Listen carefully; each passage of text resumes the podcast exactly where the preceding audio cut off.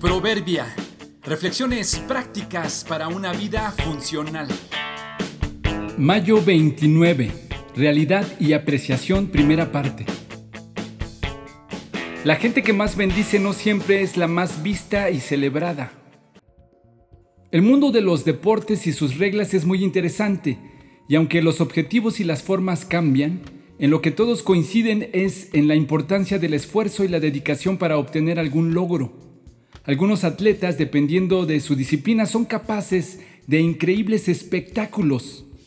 Pero desafortunadamente hay algunos deportes en los que el espectáculo es lo de menos.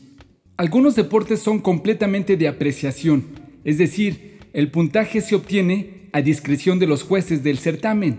Si a los jueces les pareció bien, darán puntos. En caso de que no, no los darán, aunque el público opine lo contrario. Por el otro lado están los deportes que no son de apreciación, por ejemplo, el fútbol soccer, donde la única forma de ganar es con goles o puntos que se obtienen por haber conseguido ganar con goles en partidos anteriores. Eso significa que aunque el equipo haya dado un espectáculo sobre el dominio del balón o haber fabricado espectaculares jugadas, si no hay goles, de nada sirve el show. La vida bien podría ser como un partido de fútbol algunos saltan a la cancha a dar show y vociferar de lo que son capaces, asombran con sus proezas, sus ideas y su forma de hablar, pero a la hora de la verdad, a la hora de dar testimonio con su vida o de demostrar en la práctica su teoría, no saben meter goles. La vida no es un deporte de apreciación. No te preocupes si tu vida o tus tareas no son espectaculares. No importa si nadie celebra tus esfuerzos, Quizá eres una madre que solo cría saludablemente hijos sin que nadie lo note. Tal vez eres un empleado cumplido y no te han dado un reconocimiento. Eres un alumno que hace lo que debe o eres un patrón justo y nadie te lo agradece. En todos estos casos estás metiendo goles.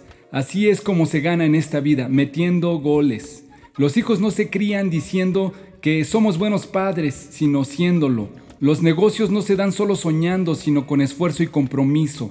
Las ventas no se dan con ganas de vender, sino vendiendo. La vida no es un asunto de apreciación. No venimos a este campo a que nos aplaudan y dar de qué hablar.